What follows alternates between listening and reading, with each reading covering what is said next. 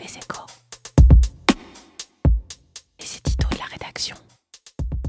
Le malade ne va pas si mal, mais sa convalescence va être longue, irrégulière et incertaine. C'est du moins le diagnostic des experts du FMI sur l'économie mondiale, un diagnostic qui pointe l'ampleur des défis à relever. Alors d'abord l'état du malade. Il ne va pas si mal, car il a moins sombré qu'on ne le croyait au printemps, et il est reparti plus vite qu'espéré à l'été après les déconfinements. L'automne pourrait décevoir, mais ce rapport a été établi avant les signes de la rechute sanitaire en Europe. Au total, sur les deux années 2020 et 2021, le PIB devrait progresser de 1,4%, c'est un peu mieux que la stagnation prévue dans le bulletin de santé d'avril. Il ne faut cependant pas faire une fixation sur des chiffres qui vont sans doute encore bouger. La vie médicale est plus importante. Les équipes du FMI estiment qu'il y a deux impératifs à court terme et trois défis au-delà. Les impératifs ne prêtent guère à discussion, même si les pays répondent en ordre dispersé.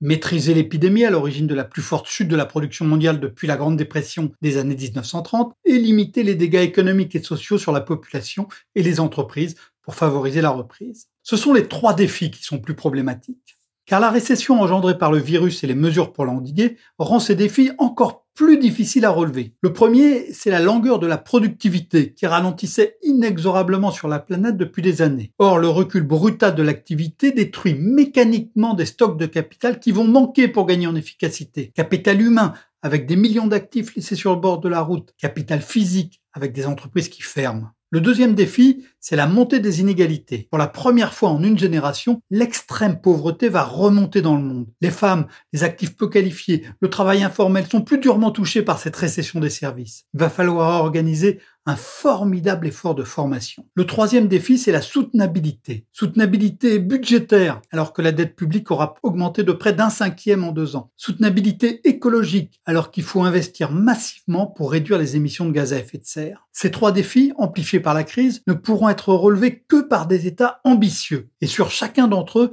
les États ne pourront pas réussir sans une étroite collaboration avec les entreprises. L'avenir ne peut s'écrire qu'en partenariat. Retrouvez tous les podcasts des échos sur votre application de podcast préférée ou sur leséchos.fr.